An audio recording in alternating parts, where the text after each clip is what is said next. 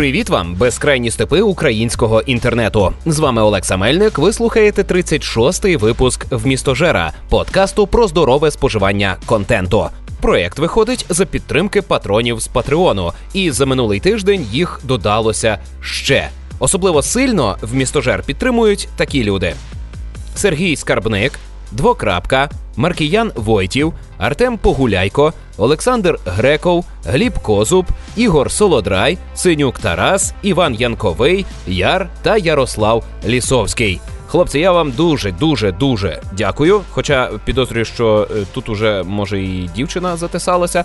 Я хочу побажати вам, щоб наш з вами проект в містожер розрісся настільки сильно, що коли ви будете знайомитися з новими людьми, вони казатимуть: А, це ти той, кого згадують на початку в містожера.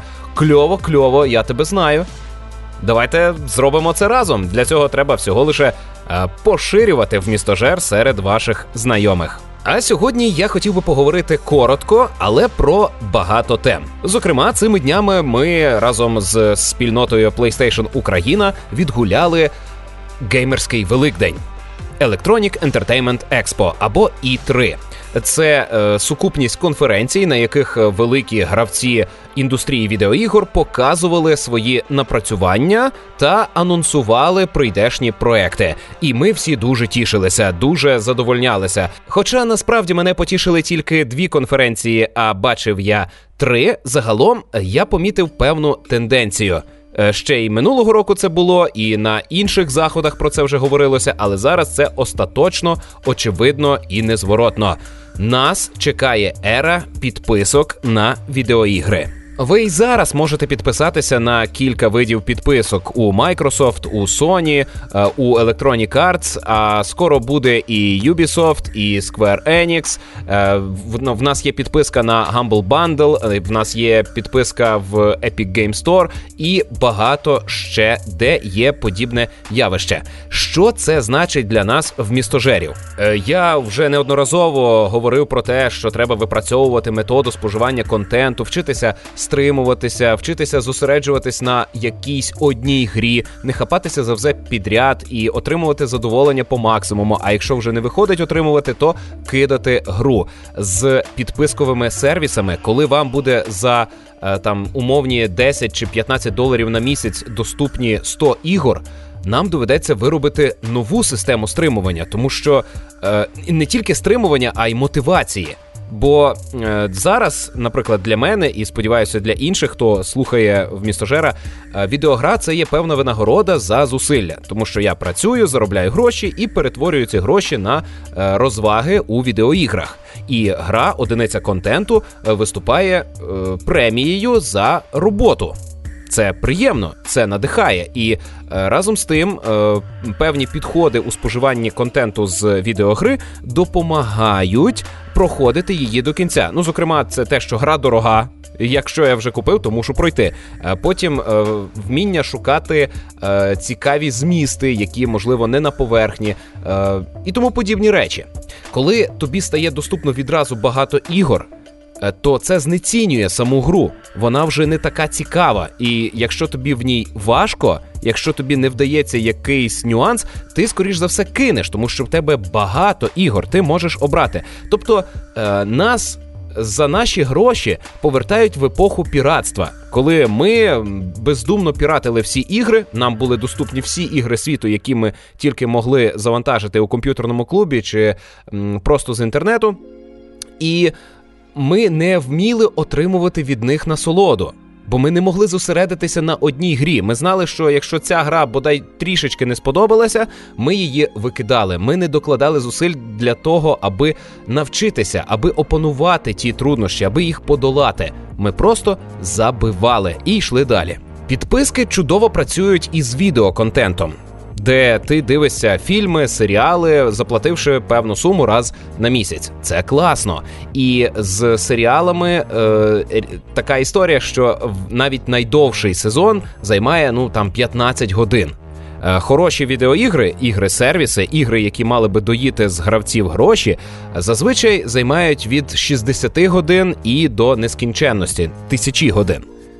Особливо якщо йдеться про мультиплеєрні забавки. І оскільки увагу гравця втримати тепер буде дещо важче ніж раніше, бо за гру він не платив і в будь-який момент може перейти на іншу гру. А отже, студія, яка запропонувала гру на підписку, не отримає платіж. То з огляду на це ігри будуть простішими і коротшими. Тобто, через підписковий сервіс е, кількість контенту в іграх може різко скоротитися. Тому що треба втримувати увагу гравця, щоб він, е, зігравши в цю гру, відразу перейшов на наступну гру цієї ж компанії. Але щоб він міг спокійно проходити всі ігри до кінця. Дуже сподіваюся, що е, все ж таки у нас буде можливість купувати повноцінні ем, преміум ігри. Тобто один раз заплатив, і ти спокійно в це граєшся. Дуже сподіваюся, що в нас буде певна елітарність для е, геймерів, які платять. Е, за одну гру, а не за підписку. Бо мене особисто дуже лякає підписка. Я знаю, що таке е, споживати контент необмежено, і я боюся. Е, серед підписок на ігри я зараз плачу тільки за PlayStation Plus, тому що це мені дає лише 24 гри на рік, з яких мені можливо сподобається третина, і цього мені досить. Третина від 24 це 8 ігор. Зазвичай я не можу з безкоштовних грати більше ніж одну гру на місяць. Тобто я точно на 8 місяців у рік забезпечений іграми, і цього більш ніж досить. Xbox Game Pass пропонує нам сотню ігор. Е, Ubisoft Plus, здається, так називає, чи Uplay Plus пропонує е, теж сотню ігор старих, теперішніх і навіть релізних. Тобто ти платиш і, е, не купуючи гру, можеш зіграти в неї у день виходу. Це супер, це дуже дешево, це дуже доступно, але це знецінює наш час і знецінює самі ігри. Е, Можливо, це звучить дико, що я е, вболіваю за те, аби платити більше. Але зрозумійте мене, що я е, не не просто плачу більше, я інвестую у мій мозок, який отримує сигнал про те, що е, оця одиниця контенту кошлю, коштувала тобі стільки грошей, а ці гроші ти можеш заробити за таку кількість зусиль. І я вмотивований. Я знаю, що я зараз працюю. Навіть якщо мені важко чи нудно, я це перетворю ось у таку кількість насолоди. Коли цієї насолоди буде забагато і вона не буде цінна, то я не матиму мотивації працювати. Розумієте, в чому е, моя позиція? Сподіваюся, я помиляюся, і насправді е, цей світ підписок буде не такий страшний. Але зараз виглядає неприємно. А доки ви розмірковуєте над підписковим апокаліпсисом, я хотів би закинути вам ще одну ідею про змістовців. Я так називаю людей, які є важливою частиною мого життя в інформаційному плані. І, взагалі, закликаю вас почати дивитися на людей як на інформацію. Ну, власне, ми всі це так і робимо, але слід про це замислитися.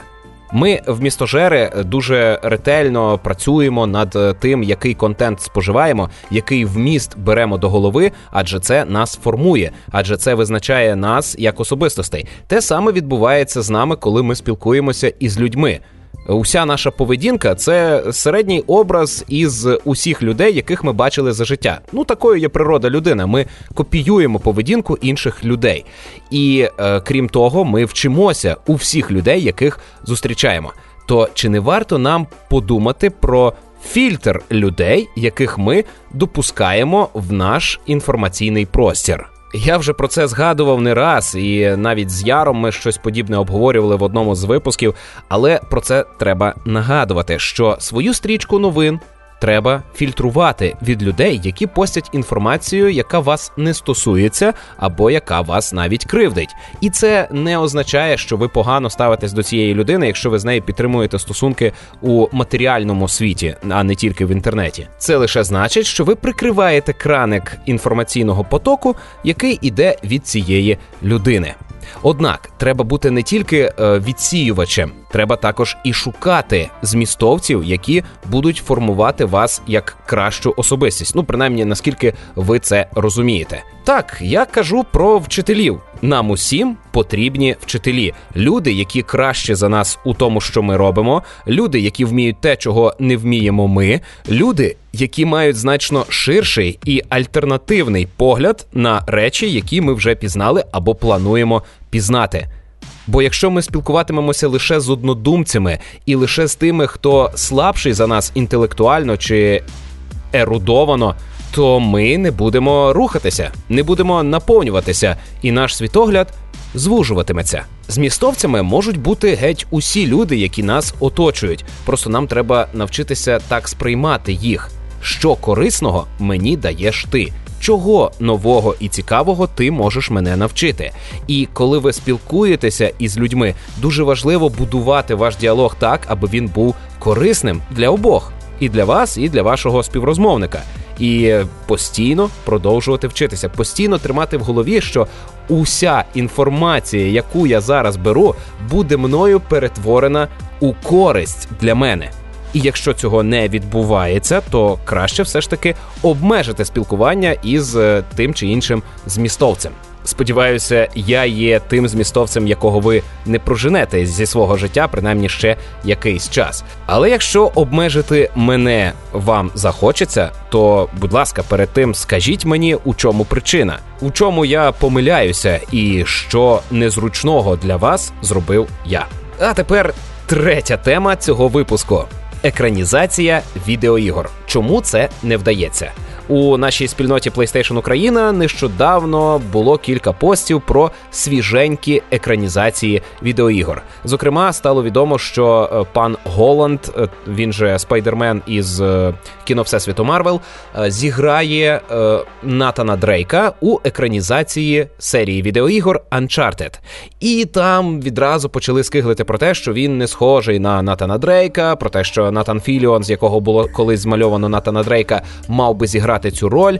Але є один нюанс: і геймери, і не геймери помилково вважають, що правильна екранізація відеогри це відтворення подій гри у форматі кіно. А це геть помилкова думка, тому що кіно не спроможне передати е, глядачеві те, що гравець переживав під час гри, тому що кіно це майже пасивне споживання контенту. Ти сидиш, не приймаєш рішень, а тільки аналізуєш інформацію вже готову. Ти не рухаєш персонажа уперед, ти не відчуваєш зв'язку із ним і з його персонажами. Ти спостерігач. Так, ти про щось думаєш. Е, фільм може продукувати в тебе нові ідеї. Він ставить тобі запитання, він розповідає тобі історії, але у фільмі рішення ти не приймаєш. У відеогрі все зовсім не так. Це і кіно, і симулятор прийняття рішень.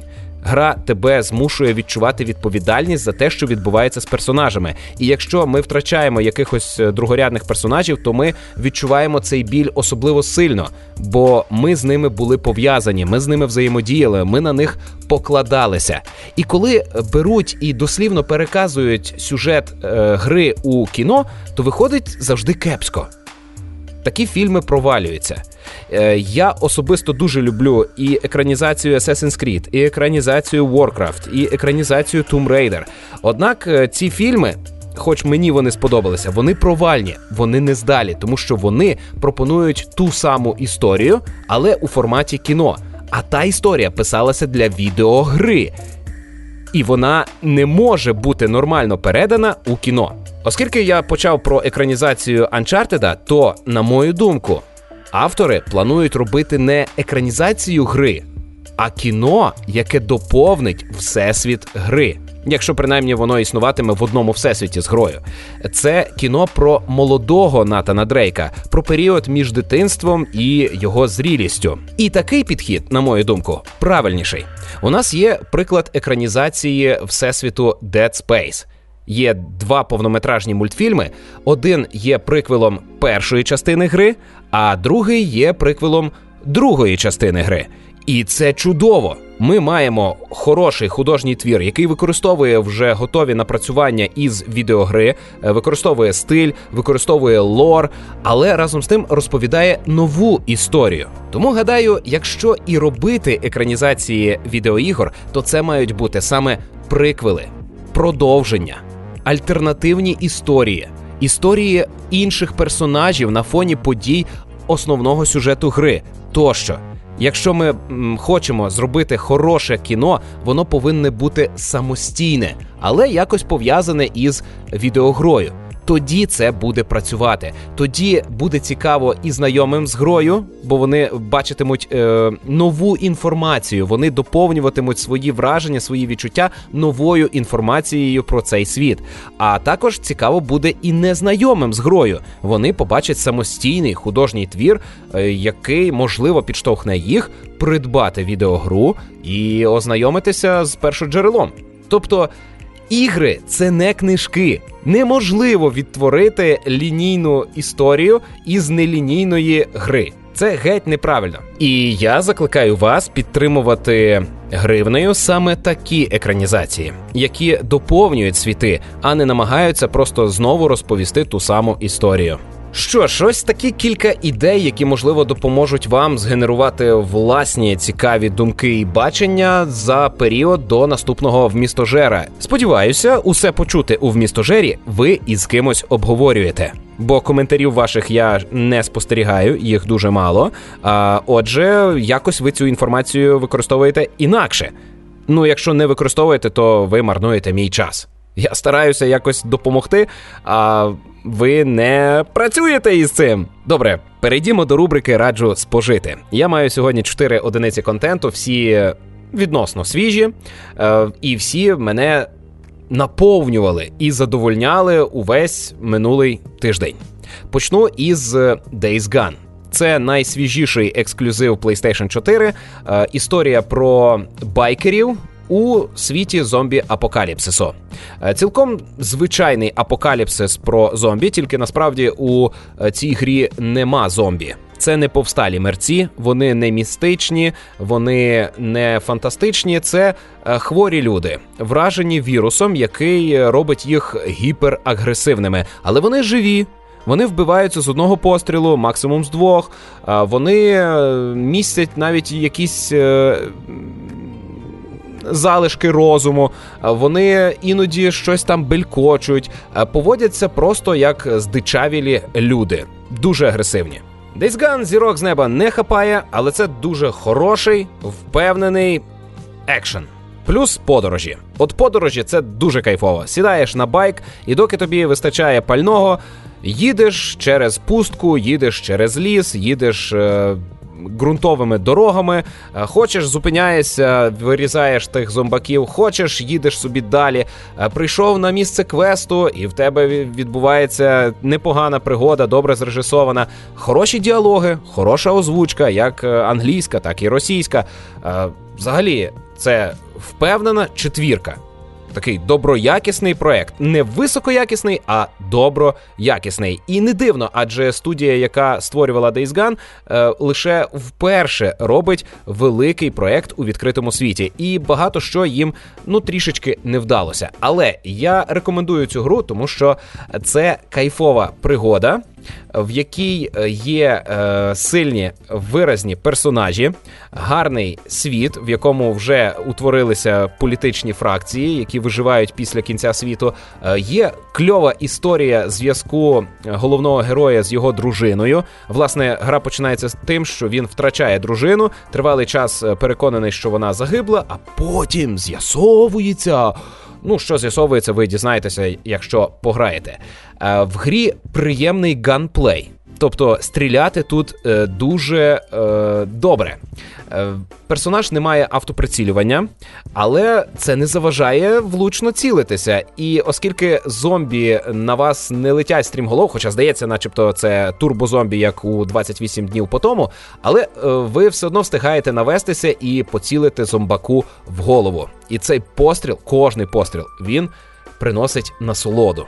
От ти вистрелив, зомбі впав, вистрелив, зомбі впав. І так постійно.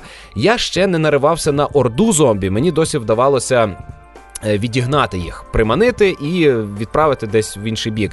Е, я розбирався тільки з поодинокими зомбаками. Коли на мене нападали уже. Вибачте, я називаю їх зомбаками, а вони ж не зомбі. Їх тут називають е, фрікери або виродки. От за мною ганялися виродки. І коли мене оточували штук 5 цих виродків, то без вогнепалу і без. Е- коктейля Молотова це доволі складно. Е, боюся уявити, що мене чекає, коли натраплю на орду зомбі. Рекламна кампанія Days Gone мене усіляко відлякувала, тому що я терпіти не можу зомбаків. Я гидую е, темою байкерів. Я зневажаю цих людей. Я не розумію їхньої політики свободи, в чому полягає ця свобода, за що треба поважати байкери. Ну, людина сіла на мотоцикл, все, я герой доріг, я романтик, я пірат асфальту. Маячня. Е, але. Ця гра мене справді зацікавила. В ній приємно стріляти, в ній приємно досліджувати світ. В ній є сюжет, який добряче мотивує рухатися уперед по е, ігроладу. Ну і це невеликий відкритий світ. Тут при повній зачистці треба годин 60, а сюжет проходиться годин за 20. Тобто, це той же Mad Max, тільки з дорожчим бюджетом, з більшою кількістю персонажів, діалогів і всього-всього, всього, що може собі дозволити ексклюзив Sony. Зверніть увагу на Days Gone. А ще цього тижня я став о, наркоманом у грі Shadowgun Legends. Це третя гра у серії Shadowgun. Перша була сюжетним шутером е, від третьої особи на е, мобільних пристроях. Друга була вже мультиплеєрним шутером у е, тому ж сеттингу. А третя є ММО лутер шутером. Це по суті Destiny на Android і iOS. Гра повністю безкоштовна. І е, за 10 годин. Боже, я вже 10 годин у ній награв. За 10 годин, які я провів у Shadowgun Legends, е, я не відчув, що мене якось обмежують. Я просто граю у цю гру. Е, і мені вистачає всіх ресурсів для того, аби просуватися далі. Єдина незручність, яку я справді відчуваю, це костюм мого персонажа. Він паскудний. Я можу заплатити і купити крутий костюм. При цьому я можу заплатити ігрову валюту, але її збирати буде дуже довго. А можу закинути кількасот гривень і купити собі нормальні обладунки е, імператора в золоті з золотою короною, як е, у лиходія із володаря перснів. Ігроладно це шутер від першої особи. Усе, що вам треба робити, це зайти на локацію, е, вистріляти усіх ворогів, е, потягати за якісь важелі, знищити якусь одиницю техніки і повернутися у габ, де ви продасте зібрані е, одиниці спорядження і зброї, де ви отримаєте нові завдання, і так далі. Кожна місія займає від 3 до 10 хвилин. Я правда не ходив у підземелля і не ходив у мультиплеєрні забіги, але тут можна гратися у кооперативі. Ви можете покликати друга, можете покликати випадкову людину, і вона допоможе вам пройти е, якусь місію. Хоча от такої нагальної потреби у допомозі я не відчував моя прогресія настільки хороша, що е, всього вистачає для того, аби комфортно гратися у цю гру. Мене навіть вбивали за ці 10 годин, проведені у Shadowgun Legends, лише кілька разів, і лише з моєї провини, бо я е, запустив ворогів собі за спину. Надзвичайно наркотична гра, яку я раджу вам спробувати, тому що мені потрібні напарники у Shadowgun Legends. А також раджу спробувати першу частину серії, е, де ну, щось подібне на Gears of War, але на мобілках. І оскільки це на мобілках, е, я би не сказав, що грати незручно. В ній кльово реалізовано перестрілки. Якщо ви наводите перехрестя прицілу на ворога, е, ваш персонаж автоматично стріляє. Хоча це можна налаштувати, ви можете змінити це, але це зручно. І я вже з 25% точності підняв свою точність до 47%. У мене на це пішло 10 годин. Але е, я отримую насолоду від кожного заходу в гру. Словом, зверніть увагу на Shadowgun Legends. Це гра, яка, якщо не стане вашою постійною мобільною забавкою, е, то принаймні зможе е, допомогти опанувати новий вид грання, бо не все ж три в ряд складати, правда? Минулого тижня я нарешті подивився останній сезон Гри престолів. Е, Я абстрагувався від е, відгуків на цей серіал, хоча я їх усі чув, усі скиглили про те, що це дуже поганий серіал, там все пропало, е, треба перезнімати і тому подібне. Однак мені здається, що це хороший вичерпний фінал, такий, який ми заслужили. Так, стратегічно тут персонажі туплять. Так, мотивація багатьох незрозуміла. Так, тут є маячня у діях героїв. Так, усе так, ви все правильно помітили, усе погано. Власне, як і в нашому житті. Ви думаєте, що бої виграють через е, талановитість якихось полководців? Ні. Абсолютна більшість боїв виграна через тупість тих, хто програли. Тупість визначає історію людства, а не розум. І це причудово було показано в епізоді, де билися за Вінтерфел. Так, там абсолютно очевидні помилки у розташуванні військ. І це чудово. Ми бачимо, що на всіх щаблях усі люди можуть і не тільки можуть, а мусять помилятися, тому що людина в своїй тупості просто е, зображає нескінченність. Я під час цього сезону прокайфував від того, як позакривали сюжетні лінії усіх ключових персонажів. Я знову прив'язався емоційно до когось і знову з радістю втратив цих персонажів. Е, мені дуже сподобалися побічні герої, які з'явилися лише у цьому сезоні і в ньому ж зникли. Це було сильно, це було класно, це було пафосно. Це дуже пафосний сезон. І коли, зрештою, я подивився фінал коли я опинився в шостому епізоді, то я нарешті. За всі вісім років, які я чекав на закінчення цієї історії від найпершого епізоду першого сезону, я відчув спокій. Я прийшов у тиху гавань. Я нарешті побачив, що персонажі перестали займатися дурницями, взялися за голову і почали щось будувати.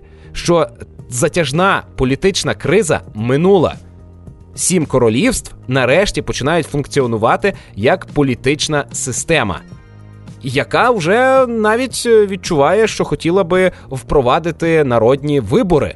Коли ми підбиватимемо підсумки 2019 року, то я вважаю, що нам треба буде говорити про закінчення е, цього року як про закінчення епохи. Це прямо цілий рік завершень. Багато що закінчилося цього року, і гадаю, е, це допоможе нам почати 2020 із е, широко розплющеними очима і готовими до нових знань. Оскільки в нас вийшов е, серіал Гра престолів, тобто вийшов, закінчився, завершився, то у нас звільнився простір для чогось нового.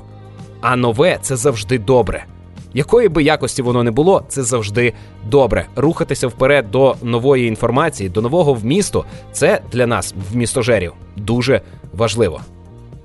І не треба скиглити, не треба вимагати змін. Треба шукати нове краще і підтримувати грошима тих, хто робить нове і краще. Але це ще не все. На тижні я нарешті прочитав перший том оселі грішників. Це така українська кримінальна манга про наших у Каракасі. Проект існує вже не один рік. Спершу автор малював цю мангу і викладав е, вільно у інтернеті ще у ВК. А Потім е, він почав друкувати нові випуски. Здається, вийшло їх 6 чи 7 цих випусків. А зараз автора викупило видавництво і оформило перші чотири випуски у перший том. Це історія про місто, на вулицях якого відбувається лютий кримінал. Головна героїня, боксерка. Її мама потрапляє у лікарню, і дівчині потрібні гроші на лікування. Тож вона вплутується у кримінал і допомагає мордоворотам вибивати гроші із боржників та вирішувати інші проблеми, для яких потрібні її кулаки та ноги. У коміксі чи манзі дуже кльово покладений екшен. Тут е, детально змальовані, поетапно змальовані рухи героїні, як вона б'ється. Ну і не тільки головної героїні, там є й інші персонажі, чиї сюжетні лінії, я підозрюю, будуть розгортатися у наступних е, томах. Е, тут детально промальована зброя. Автор приділяє велике значення культурі бойових мистецтв, тому як працює зброя, і загалом до досліджує питання занепаду людської особистості е, у криміналі. Хто винен? Ця особистість чи оточення, в якому вона зростала? Де закінчується твоє добре і починається чуже зле? Словом, оце я раджу почитати: Оселя грішників, українська кримінальна манга. А на сьогодні у мене все. Нагадую, що в містожер можна підтримати на Патреоні грошима, лайками і коментарями будь-де, де ви його слухаєте. І поширенням, поширенням, поширенням. Нам потрібна експансія ідей. Ми хочемо завоювати інтернет-простір в Україні. Ми це я, мої патрони і мої всі безкоштовні слухачі. Всі ми спільники, адже якщо ви це слухаєте, ви це схвалюєте. Ну, нагадую, з вами був Олекса Мельник. Нової музички сьогодні не буде, бо я не слухав нічого нового за цей тиждень. Па-па!